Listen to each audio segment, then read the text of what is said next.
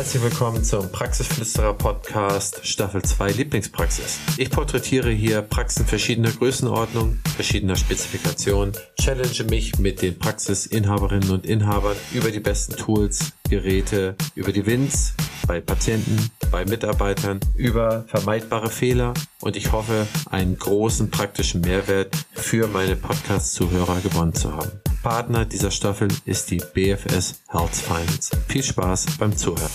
Ich glaube ganz fest daran, dass größere Versorgungsstrukturen, große MVZs die Zukunft sind. Wir haben kein Problem damit, Teilzeitkräfte zu beschäftigen. Wir werden sehr, sehr schnell in ein Schichtmodell wechseln, sodass wir versuchen, darüber alle Arbeitskräfte unterzubekommen. Herzlich willkommen zu Praxisflüsterer Staffel 2 Lieblingspraxis Folge 8. Mein heutiger Gast ist Dr. Dennis Paxoy, Zahnarzt in Solingen. Warum Solingen? Er hat weder beruflichen noch privaten Bezug zu Solingen. Er hat eine Analyse gemacht und hat gesagt, seine Behandlungsschwerpunkte sind ideal für die schöne Stadt Solingen. Dennis hat seine Niederlassung sehr lange geplant hat sie in der Pandemie durchgezogen. Vorher war bei den Maltesern und bei einer national tätigen Zahnarztkette. Das heißt, er ist eigentlich durch viele Feuer gegangen und hat sehr, sehr viel gelernt, wie man etwas macht. Er hat es ziemlich genau nach Lehrbuch gemacht und das beschreibt er mir im heutigen Podcast. Es ist wahnsinnig spannend, Dennis zuzuhören und diese Folge eignet sich insbesondere für alle meine jungen Gründerinnen und Gründer. Viel Spaß beim Zuhören.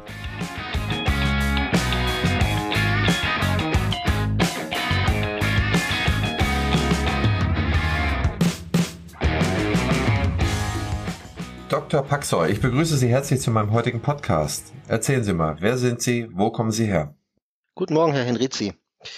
Ja, mein Name ist Dennis Paxoy. Ich bin gebürtiger Essener und ähm, äh, Zahnarzt seit 2006, habe in Gießen studiert. Ähm, das hat sich so ergeben, das war jetzt nicht mein, mein Wunschort, aber im Prinzip ähm, war das ein Glücksgriff ich glaube, ich bin da äh, gut ausgebildet worden, habe meine Zeit nach dem Studium da etwas verlängert, war in der Parodontologie tätig und äh, bin auch glücklicherweise damals von 2006 bis 2010 äh, stark gefördert worden von der DG Paro, war da im Graduiertenkolleg und ähm, habe hab sehr viele gute Fortbildungen dadurch genossen. Und ähm, parallel zu der Ausbildung zum Parodontologen habe ich dann äh, Forschung betrieben, war da auch im, im Graduiertenkolleg für Lebenswissenschaften tätig, auch drei Jahre an der Uni Gießen.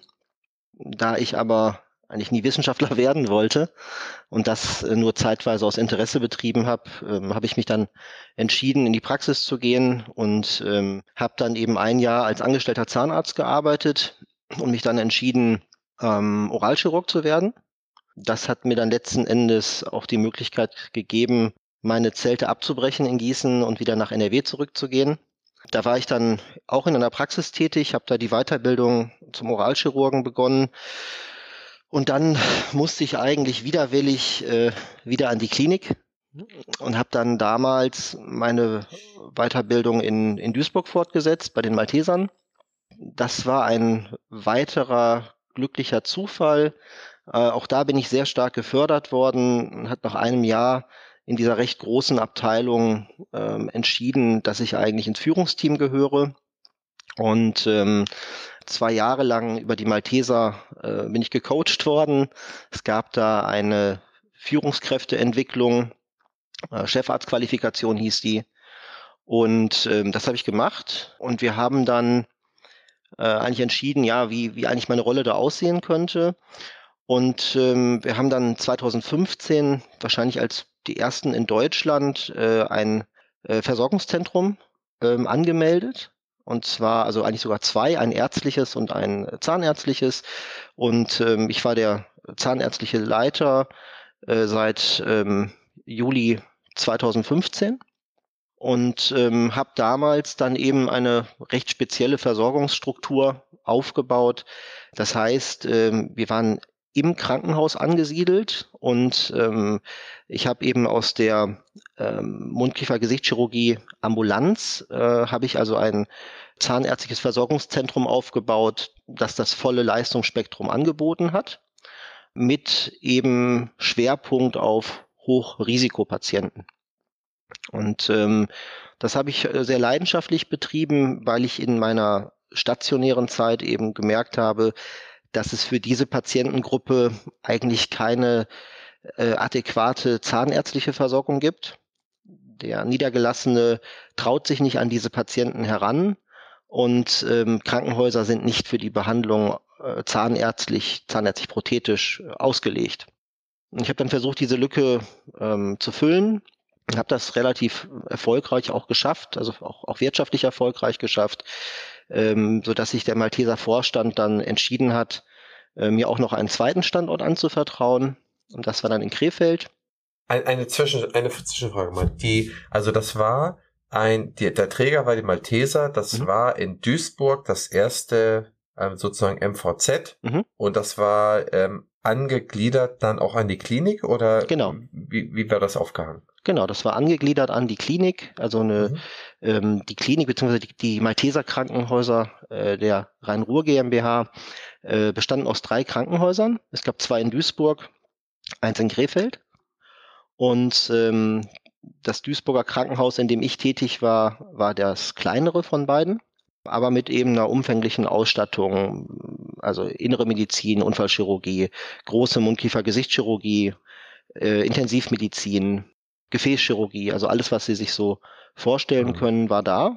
Und wir waren äh, genau in diesem, in diesem Krankenhaus äh, angesiedelt. Aber es ist ja schon auf den ersten Blick oder auf den ersten Hören ungewöhnlich, dass das dann sozusagen ein Zahnarzt organisiert, oder? Hätte, also gab es mhm. da nicht, also war das der progressivste Bereich in dem Moment, wo oder wo am meisten Veränderung stattgefunden hatte, äh, oder hatten das andere Fachbereiche dann auch schon mal probiert, oder hatten Sie die Idee mit reingebracht, oder wie mhm. kam das dann zu dieser Konstellation? Ja, also eigentlich äh, haben Sie es schon umschrieben, ja. Also ähm, die Mundkiefer-Gesichtschirurgie äh, war das Flaggschiff ähm, dieses Hauses und bestand aus äh, zehn Ärzten beziehungsweise acht Mundkiefer-Gesichtschirurgen und äh, zwei Zahnärzten. Ich war eben der Jüngste in diesem Team. Mhm.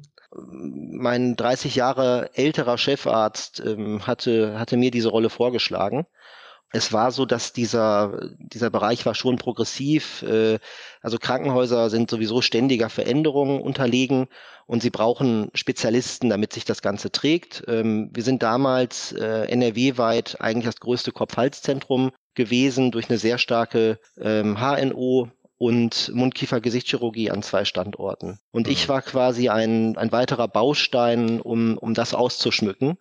Mhm. Das war, das war die Idee, ja. Mhm. Und ja, Sie haben recht, also es war eine sehr außergewöhnliche Situation, vor allen Dingen die Chefarztqualifikation, die ich gemacht habe, äh, zwei Jahre lang, die habe ich eben mit anderen ärztlichen Kollegen aus ganz Deutschland äh, gemacht, also von den acht anderen Malteser Krankenhäusern, die es gab. Und ähm, ja, ich war, da, war der einzige Zahnarzt. Und ähm, ich war aber dann damals auch schon in der Chefarztrunde seit 2015 präsent und ähm, da auch der Standort Krefeld relativ erfolgreich lief, ähm, hat man mich dann tatsächlich 2018, äh, Anfang 2018, auch als äh, Zahnarzt zum Chefarzt ernannt, ähm, so dass ich dann eben der einzige Zahnarzt äh, war, der jemals mhm. diesen Titel tragen durfte äh, in der gesamten Krankenhausgeschichte.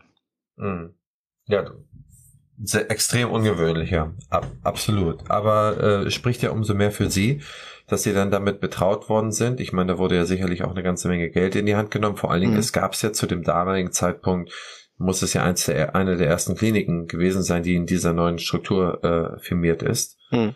Ähm, und ähm, dann sollten Sie einen zweiten Standort in Krefeld aufmachen, sozusagen. Genau, das habe ich dann äh, anderthalb Jahre gemacht.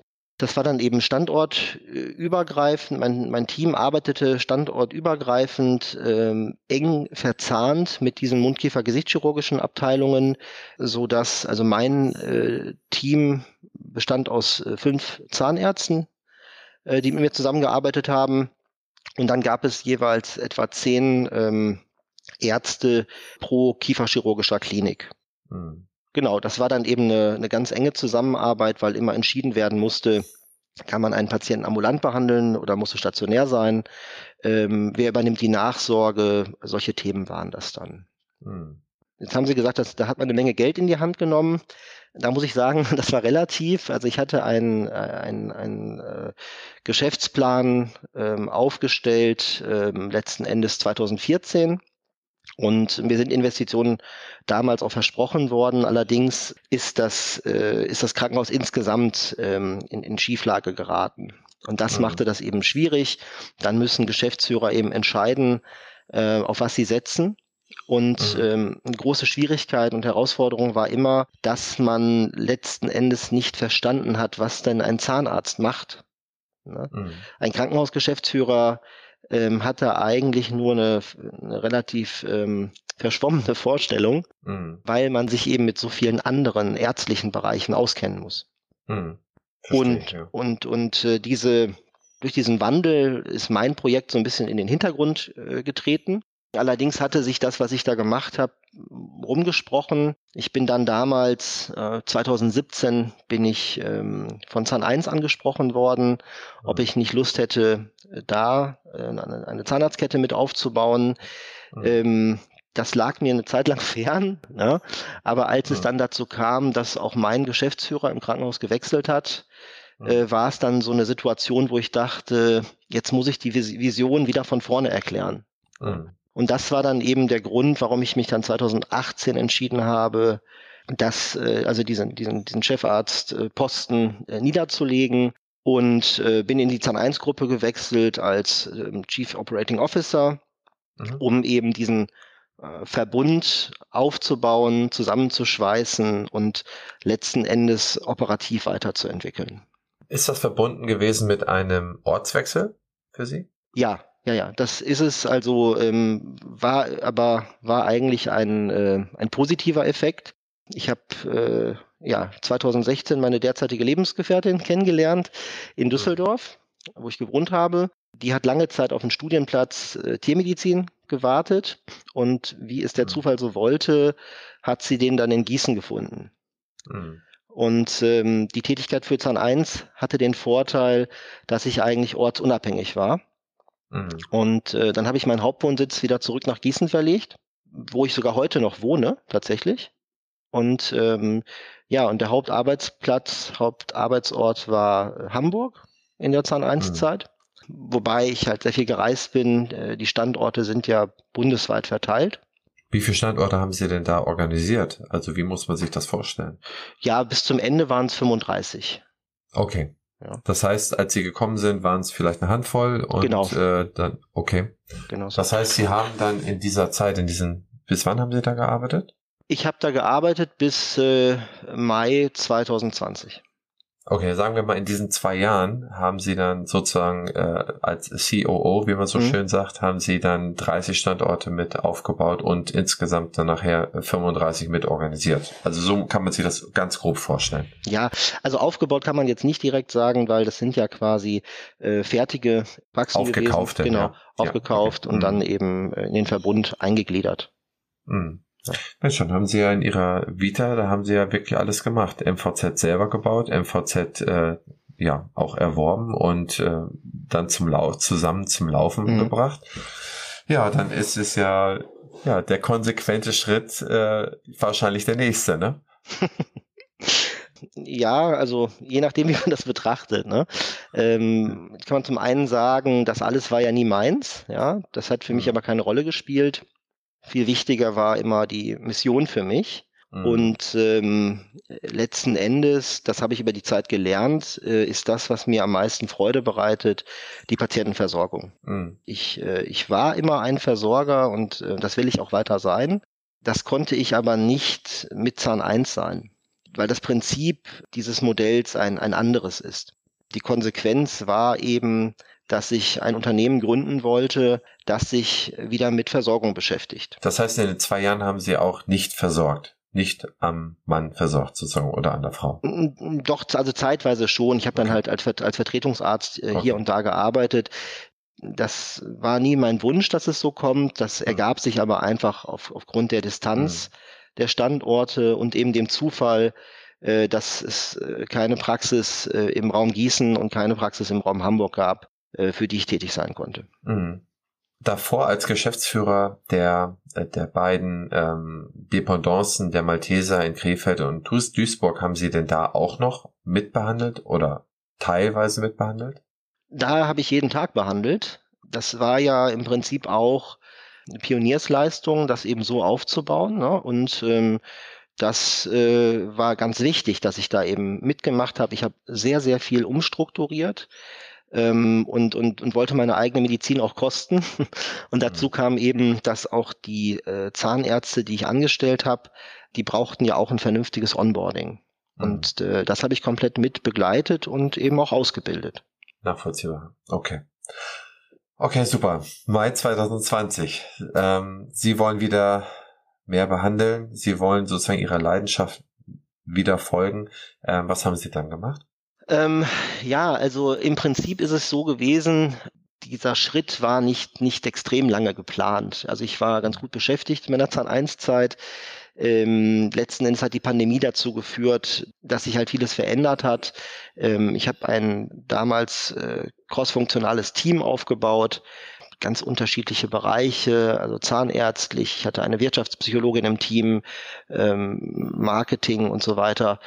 Und auch diese Leute mussten zusammengebracht werden, um, um eben einen guten Job machen zu können. Äh, allerdings ähm, haben wir dann ab Februar 2020 schon im Homeoffice gearbeitet.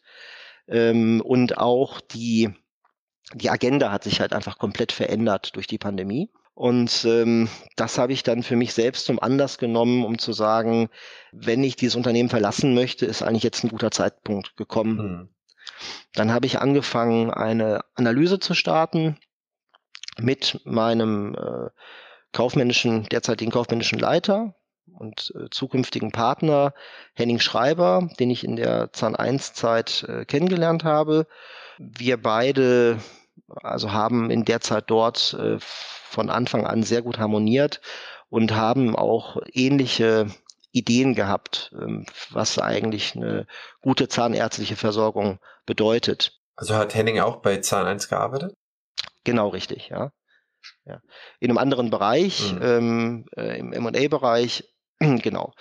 Und ähm, ja, wir haben diese Analyse dann äh, gestartet und ähm, eigentlich war die einzige Vorgabe, es soll in NRW stattfinden. Mhm. Und dann haben wir eine NRW-weite Analyse gemacht und für uns entschieden, dass Solingen eigentlich der beste Standort für das Projekt ist. Mhm. Ja, so und das stand dann äh, im Prinzip im April, glaube ich, fest. Mhm. Und äh, das war relativ äh, schwierig, das hier umzusetzen am Anfang, weil ich, äh, also weil wir beide hier keinen Wohnort haben mhm. und ähm, weil wir eine Immobilie gefunden haben, denkmalgeschützt, äh, die komplett umgebaut werden musste. Mhm. Ähm, und das aus der Ferne zu steuern, das war wirklich eine Herausforderung. Wie weit ist Solingen äh, Fahrzeit von Gießen entfernt? Also wie lange fahren Sie dahin? Etwa zwei Stunden. Ach hey. Ja, wobei okay. ich aber mit dem Zug reise. Mhm. ähm, das mache ich auch jetzt noch. Also ich habe hier meinen Zweitwohnsitz, mein Erstwohnsitz ist in Gießen mhm. und ich pendel am Wochenende. Mhm. Ähm, ja, und äh, Henning ist, äh, wohnt in Frankfurt, mhm. ähm, sodass wir quasi wirklich ein paar Meter zu fahren hatten. Wie lange fährt Henning? Ähm, ähnlich lange, ja. Der fährt okay. ähnlich lange, äh, wobei er Familie auch in Köln hat, wo er dann übernachten konnte. Mhm. Genau. Das ist ja schon, also aus meiner Sicht schon eher etwas ungewöhnlich, dass man dann so eine lange Anreise, äh, ja, so eine lange Anreise zu seiner Praxis dann sozusagen in Kauf nimmt. Äh, meist gründet man ja immer etwas wohnortsnah, aber ihr habt eure Analyse gefahren, habt dann mhm. rational mhm. festgestellt, pass auf, für das, was wir machen wollen, das musst du mir gleich nochmal genau erzählen, was ihr machen wollt, ähm, mhm. ist dann Solingen der richtige Standort. So habt ihr es dann quasi konsequent gemacht, richtig? Genau, Genau. Und was konkret habt ihr analysiert, beziehungsweise bevor man zur Analyse kommt, was wolltet ihr konkret oder was habt ihr genau gesucht? Was, wie wollt ihr behandeln? Also ich meine, du bist Oralchirurg. Hm. Ähm, ist Henning, was ähm, Henning ist Zahnarzt, wo hat er studiert? Nee, er ist kein, er ist kein Zahnarzt, er ist Betriebswirt. Ah, ja. ist, er ist Betriebswirt okay. und Banker hm. Und hat in St. Gallen studiert. Okay. Und ist ein, ein anstudierter Jurist und ein äh, Vollbetriebswirt. Okay. Das heißt, er übernimmt die ganze Praxis, Organisation, Leitung und äh, du bist sozusagen für das ganze Zahnmedizinische zuständig.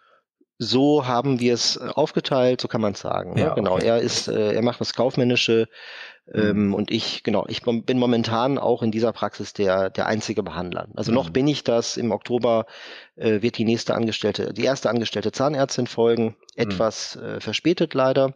Mhm. Aber ähm, das ist der Pandemie geschuldet und äh, ja, also das ist, das ist einfach so gekommen. Eigentlich war es äh, früher geplant, aber das hat nicht funktioniert. Mhm. Was ist denn eure Philosophie? Was habt ihr gesucht? Was wollt ihr? Was sind eure Ziele? Mein heutiger Hinweis auf den Staffelpartner, die BFS Health Finance, führt mich zu der BFS Service App. Seit Mitte April ist diese gelauncht und bietet Ihren Patienten, liebe Zahnärzte, die Möglichkeit der Verwaltung von Rechnungen. Ebenfalls können die Patienten jederzeit online und flexibel ihre individuellen Ratenpläne und Teilzahlungsangebote beantragen oder bestehende Vereinbarungen einsehen. All dies ohne nennenswerten Verwaltungsaufwand. Sprich, es ist wirklich ein rundum Customer Journey Service für Ihren Patienten. Probieren Sie es einfach mal aus unter meinebfs.de slash online-service-für-patienten slash viel Spaß beim weiteren Zuhören.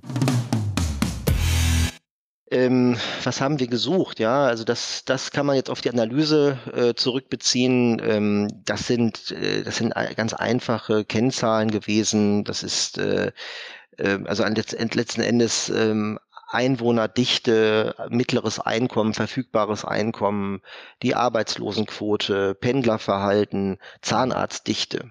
Ja, und ähm, so hat es sich halt für, für unsere Statistik ergeben, dass es, äh, dass die, dass die ersten drei Plätze in mhm. NRW waren dann für dieses Projekt Solingen, Düsseldorf und Essen. Düsseldorf tatsächlich, okay. Mhm. Ja, also das, das hat halt unsere Analyse ergeben, ist die Frage, wie man letzten, letzten Endes die Faktoren gewichtet. Mhm. So, und ähm, das, das, was wir eigentlich hier machen, ähm, ist ein Konzept, das sehr mitarbeiterbezogen ist. Das heißt, wir haben in unserer Unternehmensphilosophie eigentlich drei Säulen. Äh, die erste Säule sind die Mitarbeiter, die zweite äh, ist der Patient, die dritte ist das Unternehmen selbst. Mhm. Und ähm, die Idee ist quasi, dass wir als Unternehmer äh, alles daran setzen, unsere Mitarbeiter zu fördern, sie zu qualifizieren, sie zu ermutigen, damit die eben alles für den Patienten tun. Mhm. Also dass sie wirklich das Interesse haben, äh, möglichst gut zu versorgen. Und unsere Hoffnung ist eben dann, dass das Unternehmen durch die von den Patienten die notwendige Wertschätzung erfährt, damit das Unternehmen wachsen kann. Mhm. Okay. Das heißt, wie macht sich das denn gegenüber den Patienten bemerkbar? Das heißt, habt ihr eine besonders ausführliche Anamnese, beginnt ja damit und also die erste Untersuchung und mhm. oder wie, wie setzt ihr die, diese Philosophie, diese Ziele dann praktisch um? Das äh, beginnt damit, ähm, also jetzt mit den ganz, ganz kleinen Sachen, ne, das beginnt halt mit Themen der Kommunikation. Es ist beispielsweise mhm. so, dass Patienten aus dem Wartezimmer abgeholt werden und ähm, dass sich das Personal persönlich mit Vornamen vorstellt, mhm. ähm, dass man eben direkt auch eine Atmosphäre hat, ähm, in der sich der Patient äh, wahrgenommen fühlt und wohlfühlt. Ähm, wir haben unseren Wartebereich und auch den gesamten äh, Foyerbereich so gestaltet, dass es einen Wohnzimmercharakter hat. Und das sagen auch viele Patienten. Ähm, solange die sich in diesen Räumlichkeiten befinden, haben sie noch nicht das Gefühl, eigentlich in einer Zahnarztpraxis zu sein. Ähm, mhm. Dann ist es halt so, dass ähm, ich mir für jeden Neupatienten äh, etwa eine Stunde Zeit nehme, und ähm, mache eine komplette extra, extraorale und intraorale Untersuchung ähm, und ähm, suche auch immer letzten Endes ähm, die Entscheidung des Patienten. Das heißt, ähm, ich schlage Möglichkeiten vor und es ist eben ganz wichtig für mich, dass ich das, das Anliegen des Patienten kenne. Das ist auch der, der erste Bullet Point in Rot. Da muss immer stehen, was möchte der Patient. Mhm.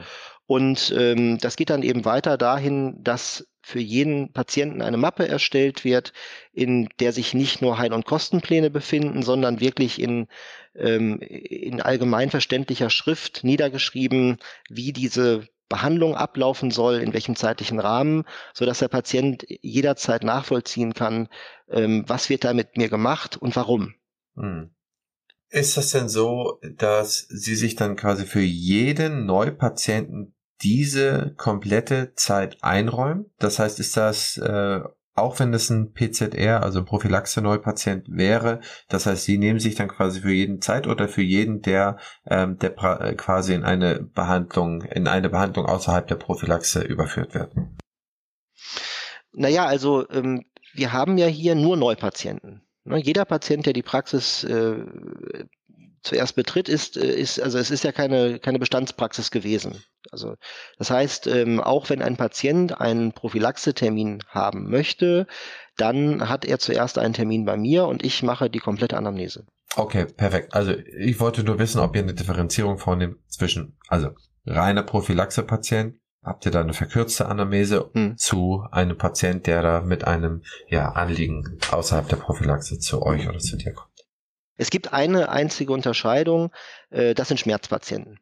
Da ist also die Zeit nur darauf ausgelegt, dem Patienten äh, Linderung zu verschaffen und dann ver vereinbaren wir halt einen Folgetermin, wo das eben nachgeholt wird und wo dann die Befunde vervollständigt werden. Mhm. Okay, cool. Das heißt, ähm, du nimmst ja dann mindestens diese eine Stunde Zeit, dann hast du alles sehr gut mhm. dokumentiert, dann hast du sehr gut mit den Patienten, äh, kannst du den Patienten sehr gut aufklären, führst ihn wie du so schön sagst, zu einer Entscheidung, so dass er sich entscheiden kann, was zu tun ist. Und dann machst du sozusagen die Behandlungsplanung auf Basis seiner Entscheidung. Für die nächsten Monat, nächstes Jahr, nächsten drei Jahre, so sinngemäß. Genau so, ja. Okay. Genau so.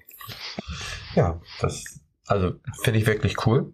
Ähm, das, was ich so viel Zeit nimmt, ich kenne der Dr. Reusch, ich weiß nicht, ob der dir was sagt, der hat mir auch immer erzählt, schon vor 15 Jahren oder so, er nimmt sich immer 90 Minuten Zeit für jeden Erstpatienten, für die Anamnese und dokumentiert alles. Und das fand ich eigentlich schon mal immer mein ganzes Leben lang sehr, sehr überzeugend, dass man so sehr auf die ähm, mit, mit sehr genauer Informationsbeschaffung ähm, die Mündigkeit des Patienten dahingehend unterstützt, dass dieser auch eine eine aus seiner Sicht heraus ähm, wohlwissende Antwort und auch, ja, ich sage mal so, Entscheidung fällen kann für seine Behandlung. Denn wenn man den Patienten nicht intensiv genug aufklärt, dann hat man immer einen verkürzten Entscheidungsweg. Der mag zwar in dem Moment auch passend sein und völlig in Ordnung sein, aber in zehn Jahre rückblickend wird der Patient immer sagen, hätte ich das und das gewusst, hätte ich mit Sicherheit nicht das und das gemacht. Ne? Mhm. Also wenn das verkürzt ist. Das heißt, ich glaube, für eine langfristige Patientenbindung, sozusagen für eine Reduzierung der Churn Rate, also der, der Abwanderungsrate der, der Patientenfluktuation, ist das ein außerordentlich kluges und sinnvolles Vorgehen und sinnvolles Investment in den Patienten. Also ich finde das sehr, sehr gut. Volle Unterstützung. Super. Danke. Ähm, wann habt ihr denn diese Praxis sozusagen eröffnet? Also wir haben zum 15.07. eröffnet. Mhm. Der Umbau hier hat circa drei Monate gedauert und ähm, also wir reden jetzt von 380 Quadratmetern mhm. in dem Hauptgebäude. Ähm, daran, äh, dazu gehört noch ein, äh, ein Pavillon, der hat circa 130 Quadratmeter, aber das nehmen wir erst nächstes Jahr auf, das Projekt. Da sollen nochmal Eingriffsräume rein und ein Eigenlabor. Mhm. Wir haben hier momentan acht Behandlungsräume. Äh, davon sind vier vollkommen, also vollständig äh, angeschlossen. In die anderen müssen nur noch Behandlungszeile und Behandlungsstuhl integriert werden. Dann können auch die verwendet werden. Hm. Wie muss ich mir das vorstellen? Was für ein Gebäude war das vorher, beziehungsweise welchen Zweck hat das Gebäude zuvor erfüllt? Also ähm, das ist das alte Olixer Rathaus. Mhm. Sehr, sehr schönes Gebäude im äh, Jugendstil. Ja, mit über vier Meter hohen Decken. Mhm. Und das ist ähm, vor, ich glaube, sechs Jahren etwa, vielleicht auch ein bisschen länger her, äh, von einer Privatperson äh, aufgekauft worden, die das dann sukzessive renoviert hat und vermietet hat. Und hier sind im Prinzip ähm, verschiedene Gewerbe ansässig. Ähm, viele von denen sind ähm, mit der Gesundheitsbranche verbandelt. Das heißt, ähm, hier gibt es eine Pflegekräftevermittlung, hier gibt es ähm, oder gab es, die sind jetzt ausgezogen, Marktforschung im Medizinbereich. Ähm, und andere, mhm. ähm, genau. Und das ist ähm, ja ein, ein relativ großes äh, Gebäude und wir sind quasi am Seiten, äh, über den Seiteneingang zu erreichen und haben dann eben auf einer Etage diese 380 Quadratmeter. Mhm. Jetzt habe ich das so verstanden, dass Sie auf den 380 Quadratmetern äh, acht Räume theoretisch haben. Vier haben Sie soweit angeschlossen und mhm. in Betrieb. Und dann erwähnten Sie noch ein Pavillon. Was, mhm. wie hat es, was ist das und was hat es damit auf sich? Ja, also das ist einfach ein, ein, ein, ein Flachdach-Pavillon, mhm. wie gesagt, in 130 Quadratmetern und ähm, der hat den Vorteil, äh, da gibt es nur drei Treppenstufen hoch. Wir mhm. sind hier nicht barrierefrei in diesem mhm. Bereich ähm, werden halt an den Pavillon einen kleinen Lift anbringen, so dass wir eben auch Patienten mit beispielsweise Gehbehinderung, ähm, dass wir die dann dort versorgen können. Ähm, wir überlegen wirklich ähm, Eingriffsräume mit Klinikstandard dort zu etablieren. Ähm, wir machen auch jetzt schon Behandlung in Vollnarkose, aber das wollen wir da ausgiebiger machen. Und dazu kommt eben, dass wir ähm, das Eigenlabor dann auch anstreben, äh, damit, das ist eines der Konzepte von der Versorgungsstruktur her, äh, damit wir letzten Endes alle Versorgungen unter einem Dach anbieten können. Okay, verstehe. Ähm, in welchem Zeitabschnitt habt ihr geplant, das Pavillon ähm, mit hinzuzuführen? Beziehungsweise wann habt ihr, in welchen Abschnitten habt ihr geplant, die äh, verbleibenden vier Räume den, ja, den mhm. vorhandenen vier Räumen äh, hinzuzufügen. Wie, wie ist da so, wie viele Monate? 18, 20, 24, fünf Jahre? Was habt ihr das geplant? Nee, also so lange nicht. Also wir haben vor, die nächsten vier Behandlungsräume Anfang nächsten Jahres in Betrieb zu nehmen, also in Q1. Und in demselben Zeitraum werden wir auch anfangen, äh, werden wir auch den Umbau des Pavillons anfangen. Mhm. Okay. Das ist von, vom Wachstum her, vom personellen Wachstum so, dass wir etwa, ja, wir müssen also mindestens sechs, sieben Leute pro Jahr anstellen. Ja, mhm. Und äh, der Prozess, der am längsten letzten Endes dauert, ist, ist die Auswahl und Beschäftigung des ersten angestellten Zahnarztes. Mhm. Das ist das, womit äh, wir uns auch bewusst am meisten Zeit lassen. Ähm, ab dem Zeitpunkt, wo wir da eine Auslastung sehen, äh, denken wir, dass das äh, wesentlich schneller gehen wird, alles weitere. Hm. Also auch für die Zuhörer, die noch gründen, das ist eine sehr kluge Vorgehensweise, dass man erstmal Räumlichkeiten erwirbt oder, oder anmietet, die mehr Potenzial haben, als man aktuell benötigt. Denn es ist fast immer so, dass man nach einer gewissen Zeit in räumliche Engpässe, Engpässe gerät. Das heißt, dass man seine Räumlichkeiten erweitern müsste oder muss, so dass das Konzept auch vollständig funktioniert. Wenn man eine gute Idee hat und ein, wenn man so erprobtes Konzept oder ein Konzept, an das man glaubt, dann wird es immer seine Patienten finden und dann wird man immer entsprechend ausweiten müssen. Und das, was ich häufig sehe, ist, dass sich zu kleine Räumlichkeiten ausgewählt werden vielleicht auch aus Bestandspraxen hinaus, die keine Expansionsfläche haben. Und äh, da gerät man sehr schnell und das meist schon innerhalb der ersten 18 Monate, 24 Monate spätestens an seine Grenzen und muss äh, hin und her rotieren. Das heißt, das ist eine sehr gute Vorgehensweise. Es ist am Anfang natürlich Dr. Paxoy mehr Kosten, ist ja logisch. Mhm. Ne? Sie müssen sehr, sehr viel mehr mitbezahlen. Kein Vermieter wird sich wahrscheinlich darauf einlassen, dass man sagt, äh, ich nehme alles, bezahle aber erstmal die Hälfte und wenn ich den Rest nutze, bezahle ich den Rest. Mhm. Ich glaube, so, so, so ein Deal kriegt man wohl eher nicht hin. Mhm. ähm, aber trotzdem ist es sehr, sehr clever, das, das so genauso zu machen. Okay, mit wie vielen Leuten haben Sie denn äh, angefangen? Also mit wie vielen Angestellten und Angestellten haben Sie denn angefangen zum 15.07.? ähm, ja, wie gesagt, wir haben das Ganze aus der Distanz angefangen und ähm, die erste äh, ZFA, die habe ich auf der Durchreise getroffen. Alte Bekannte von mir, mit der ich mal vor zehn Jahren zusammen äh, in Leverkusen gearbeitet habe, die, also mit der ich mich auf einen Kaffee getroffen habe, ihr erklärt habe, was wir hier machen möchten und ähm, die dann sofort gesagt hat, das mache ich. So, und das, äh, sie war die erste. Ähm, man muss sich halt vorstellen, das ist jetzt auf Vertrauensbasis passiert. Ähm, danach haben wir hier also haben wir es hier mit, äh, mit aufgerissenen Böden und unterpizierten Wänden zu tun gehabt. Hier stand kein Behandlungsstuhl in den Räumlichkeiten.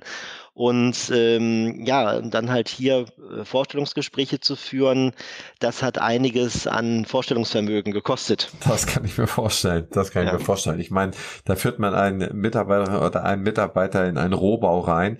Genau braucht man Vorstellungskraft, braucht man auch ähm, Mut, dann irgendwie seine, ja, bis seine bisherige Tätigkeit ja aufzukündigen, mhm. um hier dann Ja zu sagen. Ne? Das muss man sich auch mal so ein bisschen vor Augen führen, dass das nicht ganz einfach ist. Ne?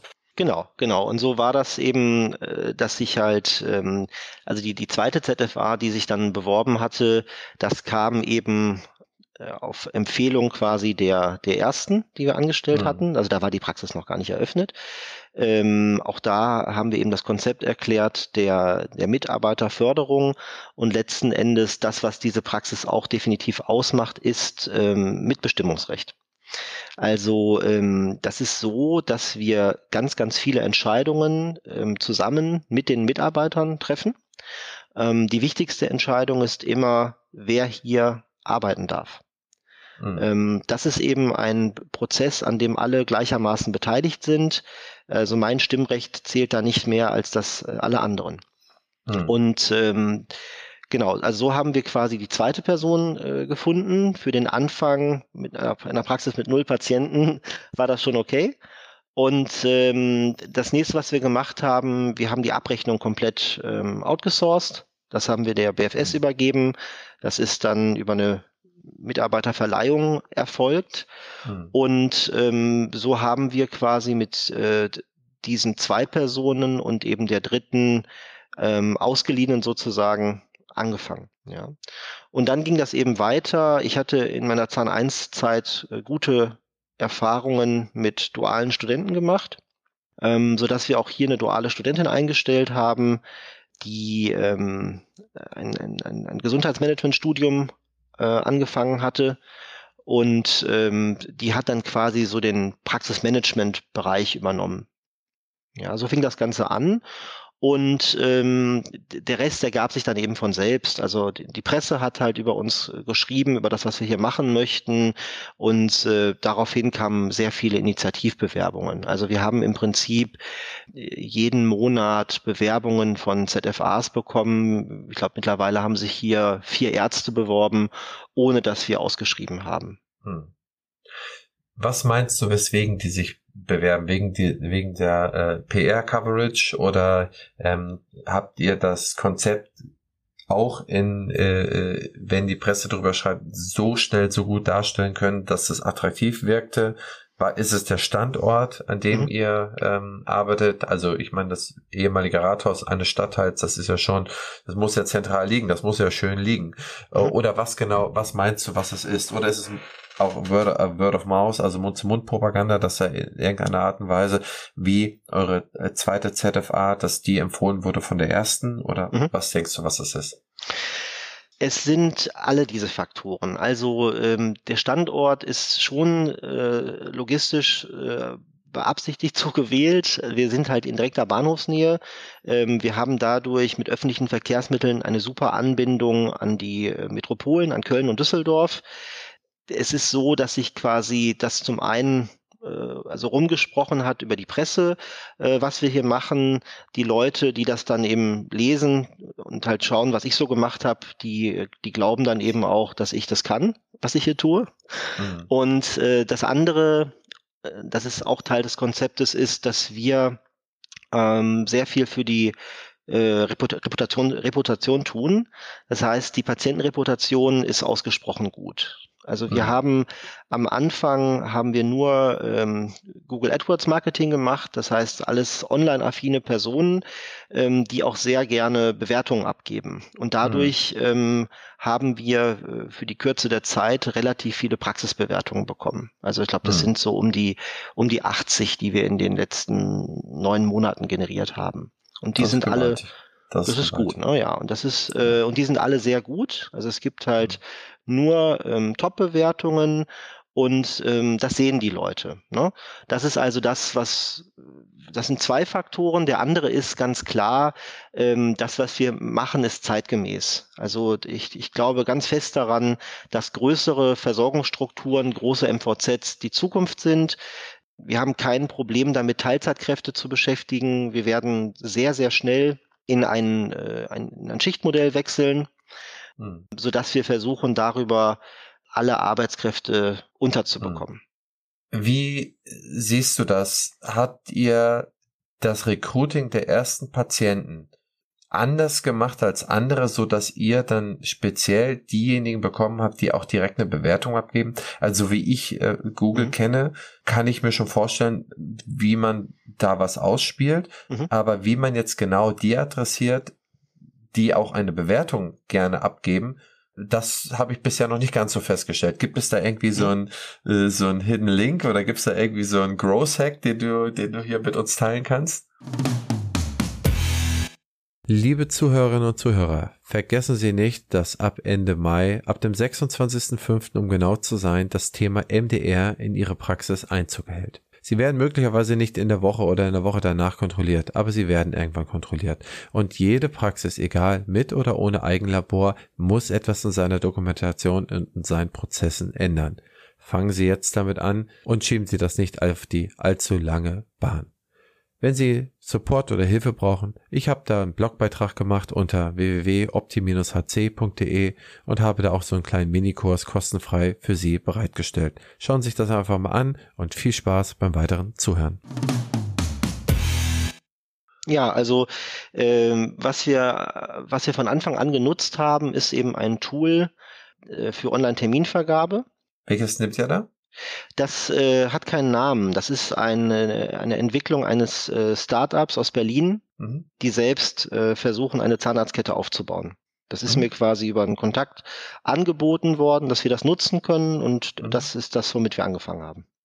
Aber das hat jetzt keinen Namen, das ist für, äh, also es ist öffentlich sozusagen nicht erhältlich. Genau, richtig. Okay. Ja, das mhm. benutzt diese Gruppe und wir und ähm, wir werden es aber auch nur zeitweise nutzen, weil wir das jetzt auch mhm. nochmal verändern werden. Nur für den Anfang war es halt für uns wichtig, dass mhm. Patienten sehr bequem und man muss auch dazu sagen, unsere telefonische Erreichbarkeit ähm, ist, ist jetzt nicht außergewöhnlich gewesen aufgrund des hm. kleinen Personalstamms. Aber äh, zu jeder Tages- und Nachtzeit äh, kann man nach wie vor bei uns Online-Termine buchen.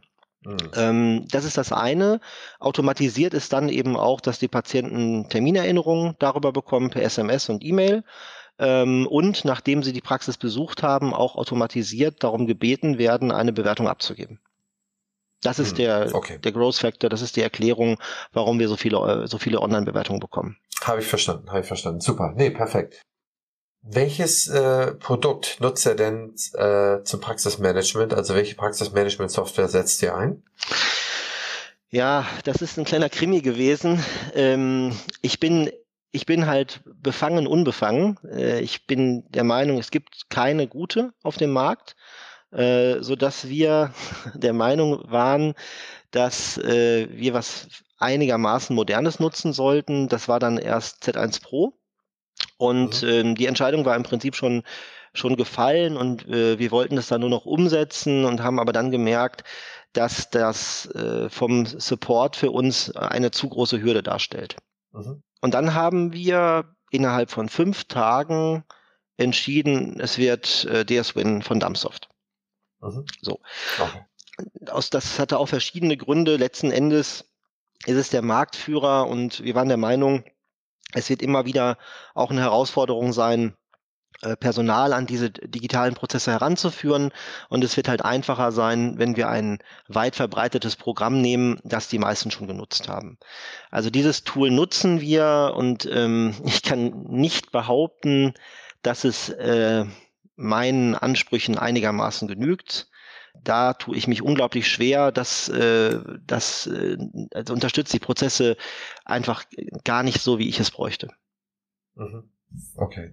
Hast du noch ein paar andere Tools, die du einsetzt, die du empfehlen kannst oder mhm. Tools, die du einsetzt, die du eher nicht empfehlen kannst? Also es gibt Tools, die ich empfehlen kann. Äh, wir haben äh, ab dem ersten Tag ähm, digitale Warenwirtschaft betrieben. Äh, wir nutzen die Wavibox von Caprimed Ähm, das ist, äh, gibt es auch einen Artikel drüber. Das ist ein System, das ich an über 30 Standorten bei Zahn 1 äh, eingerichtet habe. Ähm, das ist für mich äh, letzten Endes das beste Tool in diesem Bereich. Wir unterstützen das dadurch, dass wir auch ein Farbsystem eingerichtet haben. Das heißt, bei uns gibt es im Lager sowie im Terminbuch, so auch wie bei unseren Behandlungstrays äh, Farbkodierungen für die unterschiedlichen Behandlungsbereiche. Zum mhm. Beispiel ist Prothetik rot. Ja, also das heißt, die Lagerbereiche, wo wir Prothetik-Waren ähm, haben, Waren lagern, die sind auch rot. Also dass das, äh, die Warenwirtschaft darüber zu steuern, ist ausgesprochen einfach. Äh, mhm. Dann ähm, verwenden wir Planmaker-Produkte. Das heißt, mhm. wir nutzen auch ähm, Romexis und die Romexis ist nicht nur eine Röntgenbetrachtungssoftware, sondern äh, die hat auch ein Kliniktool. Ähm, unsere Behandlungsstühle werden alle gemonitort darüber. Das heißt, mhm. ähm, wir haben zum einen ähm, Fehlermeldungen, die wir darüber abrufen können. Aber ähm, was wirklich sehr praktisch ist, ist, dass die Hygieneprozesse automatisiert dokumentiert werden. Mhm. Und der dritte wichtige Punkt dabei ist, dass wir es halt darüber auch schaffen, die Auslastung zu messen weil mhm. es gibt Gewichtssensoren an diesen Behandlungsstühlen. Also mhm. das ist eine Sache, äh, die ich jedem, der einen, einen größeren Standort aufbauen möchte, nur empfehlen kann, das zu nutzen. Und dann haben wir als dritten Aspekt ähm, Mitarbeiter Mobiltelefone, die sind umprogrammiert. Mhm. Also das ist eine kleine Eigenentwicklung, könnte man sagen. Und da nutzen wir verschiedene äh, Tools. Das heißt, ähm, wir haben einmal eine Verknüpfung ähm, zu unserem Thermodesinfektor. Wir können halt auch da digital abrufen, ob der jetzt durchgelaufen ist. Äh, wir nutzen halt Kommunikationstools, so eine Pieper-Funktion, die wir darauf haben. Wir können Kalender darüber teilen und wir können auch Barcodes scannen. Okay. Das sind Sachen, die ich äh, sehr empfehlen kann und eines der zukünftigen Projekte, ob wir das dieses Jahr umgesetzt bekommen, weiß ich nicht, ähm, wird auch ein praxisinternes Wiki sein. Mhm. Ja, das habe ich schon oft gehört. Mhm. Das habe ich schon ganz oft gehört. Aber ganz, ganz selten umgesetzt gesehen.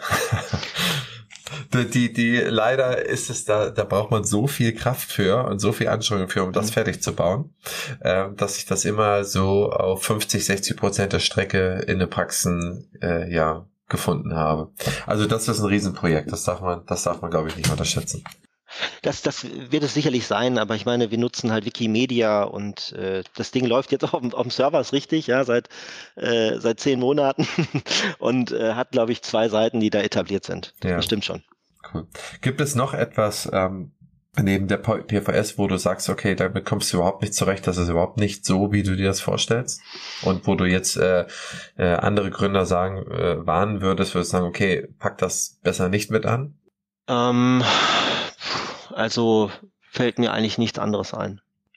Was mich nochmal interessiert ist, ihr seid ja eigentlich schon gut vorgebildet. A, ähm, der Henning ist, äh, ist studierter Betriebswirt, du bist ähm, Zahnarzt und Oralchirurg habt äh, beide auch industrielle Erfahrung gemacht, mhm. also wie man große Einheiten führt und auch baut oder zusammenführt oder zusammenhält.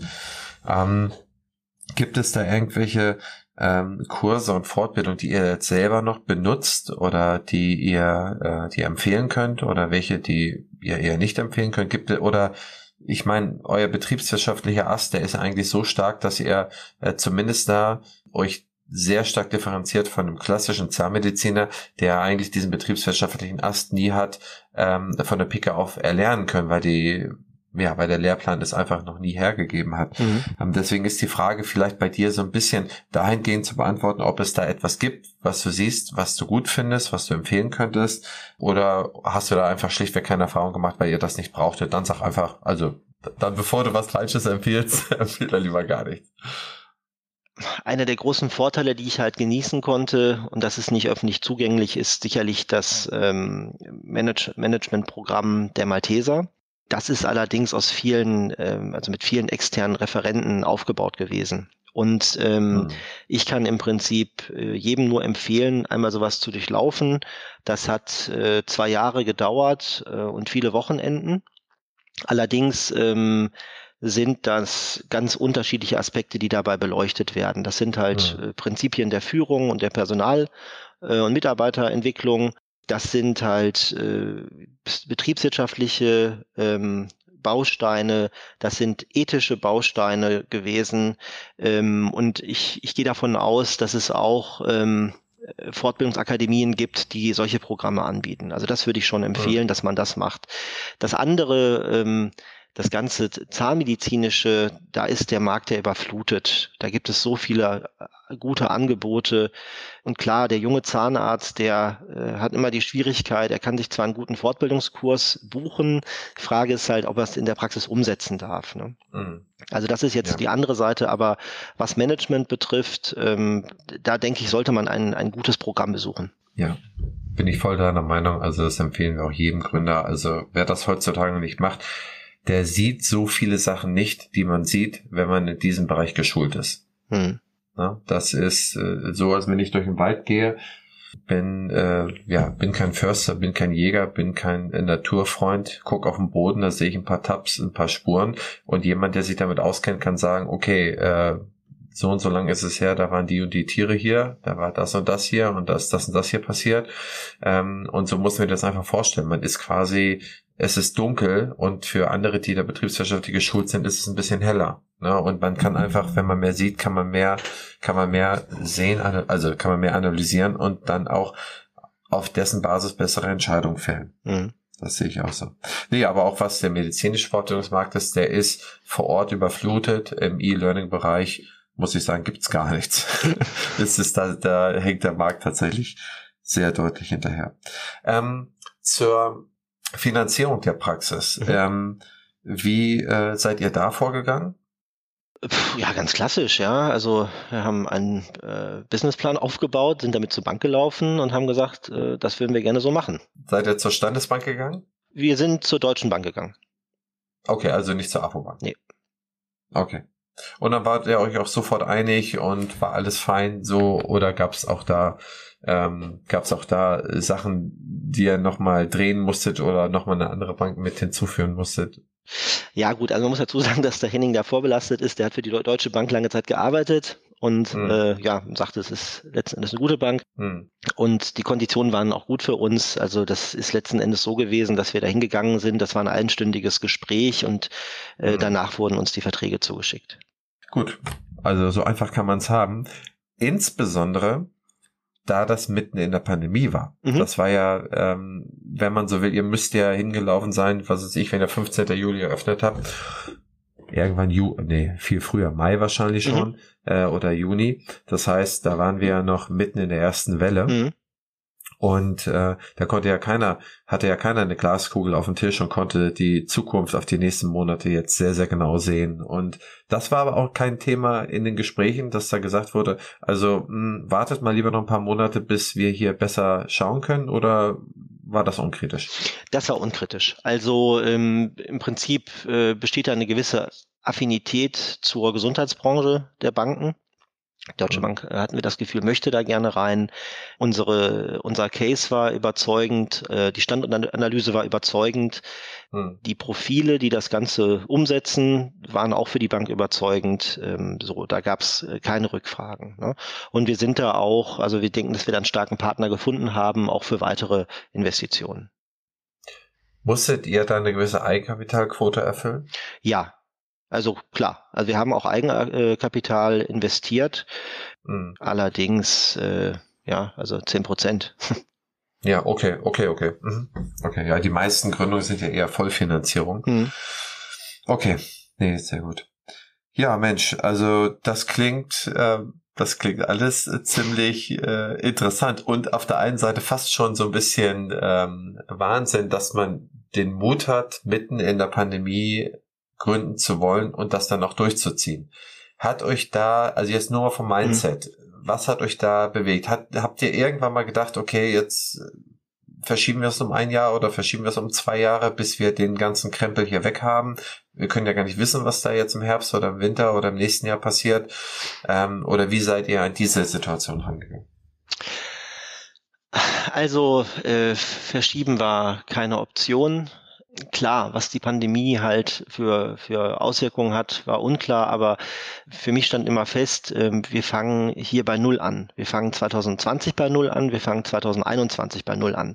Ich habe hier keine Kontakte, keinen Bekanntheitsgrad, äh, es ist keine Praxisübernahme, es ist ein, äh, äh, also vielen selbst hier im Umkreis ist immer noch unbekannt, dass, dass hier eine Praxis sozusagen im Hinterhof mhm. liegt, ja.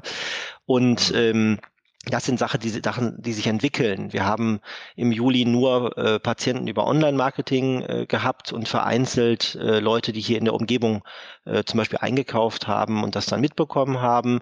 Und das wandelt sich jetzt. Ja, das heißt, äh, letzten Endes kommen jetzt immer mehr Patienten über Empfehlungen und ähm, mhm. der Faktor Zeit, äh, der wäre immer geblieben, egal wie. Mhm. Ja, und daher mhm. ähm, war halt die Sorge ähm, diesbezüglich von der Praxisevolution betrachtet, äh, die war gering.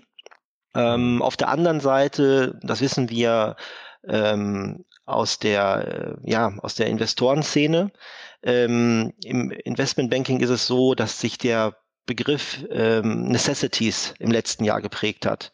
Was bedeutet das? Es gibt einfach ähm, krisenunabhängige Branchen. Jeder von mhm. uns muss zum Arzt, jeder von uns muss was zwischen die Zähne bekommen, um zu, zu überleben. Ja, das heißt, mhm. ähm, die Wahrscheinlichkeit, dass durch die Pandemie Super, Supermärkte wirklich geschlossen werden, ist gleich null. Mhm. Ja, und, ähm, und, und Arztpraxen sind systemrelevant und sie sind dadurch Necessities. Ja.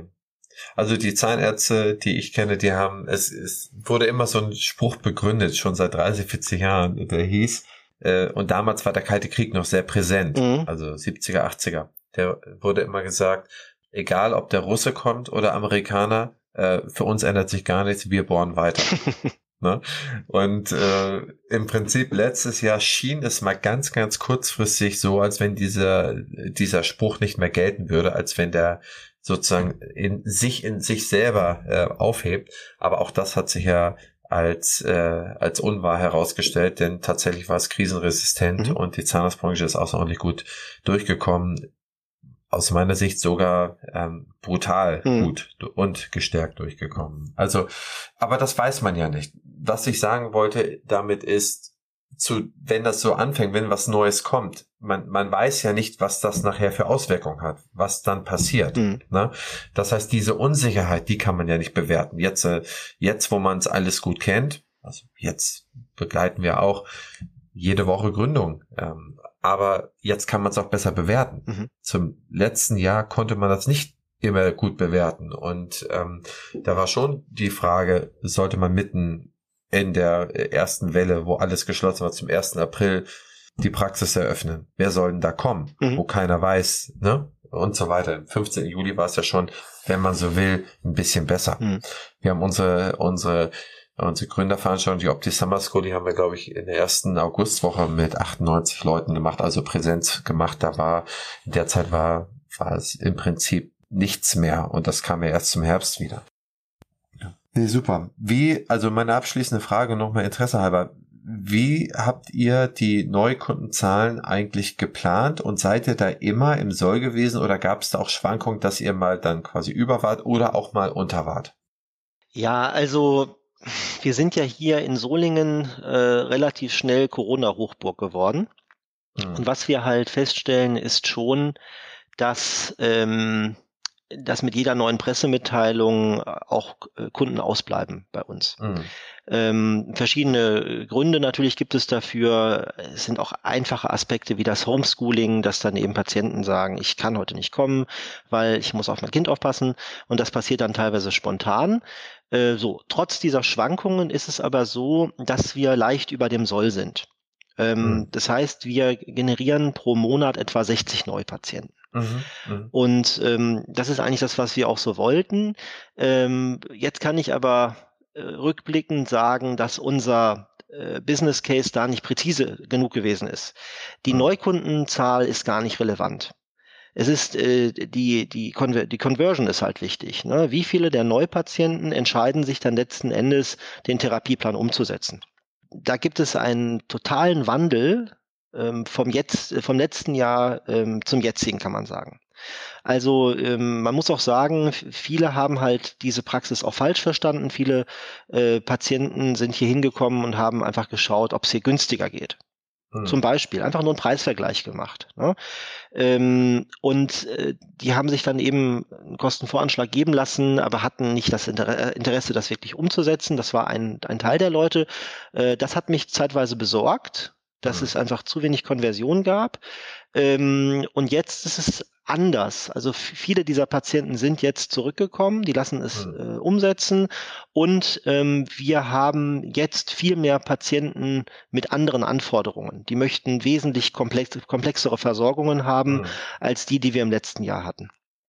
Ja, also so dass man halt sagen kann, ähm, Masse ist das eine, aber die äh, die Qualität äh, des Patientenstammes, ähm, mhm. das ist eigentlich der entscheidende Punkt und den den muss man auch sagen, kann man viel schlechter beeinflussen. Darum ist halt, das glauben wir zumindest, die Reputation so wichtig. Also wir wollen hier die beste Praxis sein und das muss bekannt werden. Mhm. Verstehe. Ich glaube, das ist ein super Schlusswort. Dr. Paxer, ich danke Ihnen herzlich für Ihre Zeit, für die Erklärung, wie es zu allem gekommen sind. Ich glaube, das ist eine ganz spannende Journey, spannende Geschichte und spannender Verlauf und eine nicht ganz gewöhnliche Gründung, kann man mal so sagen, und vor allen Dingen zu einer sehr, sehr ungewöhnlichen Zeit. Ich danke Ihnen dennoch für Ihre Zeit die sie hier mitgebracht haben und für die Offenheit, ähm, so viele Leute daran teilhaben zu lassen, was, was, was gut oder auch was zum Teil, äh, was zum Teil auch äh, schwierig gelaufen ist. Vielen, vielen Dank. Ja, ich danke Ihnen für die Einladung zu diesem ähm, interessanten Format. Äh, ich werde jetzt Teil Ihrer Zuhörerschaft und freue mich auch auf die Beiträge anderer. Das freut mich auch. Machen Sie es gut, Dr. Faxal. Bis demnächst. Sie Ciao. auch. Bis bald. Tschüss. Ciao. Publisher dieses Podcastes ist die OptiHealth Consulting GmbH. Wir beraten in der Praxisabgabe, in der Praxisgründung, in der Prozessoptimierung, sei es MDR, sei es Hygiene, sei es QM, sowohl als auch in der Besserung der Customer Journeys, also in der Einbestellungssystematik, in der Neupatientengewinnung, als auch in der Bestandskunden, Bestandspatientenoptimierung und dergleichen. Wenn Sie beispielsweise mal Hilfe brauchen oder auch einfach nur schauen, wo steht Ihre Praxis und wie kann man sie weiterentwickeln, dann haben wir so etwas wie eine Potenzialanalyse. Da gehen wir in die Praxis rein, schauen uns alles an und geben Ihnen eine ganz klare Gangrichtung, wie Sie was erreichen können und wie Sie was heben oder bessern können. Ihr Christian Henrizi.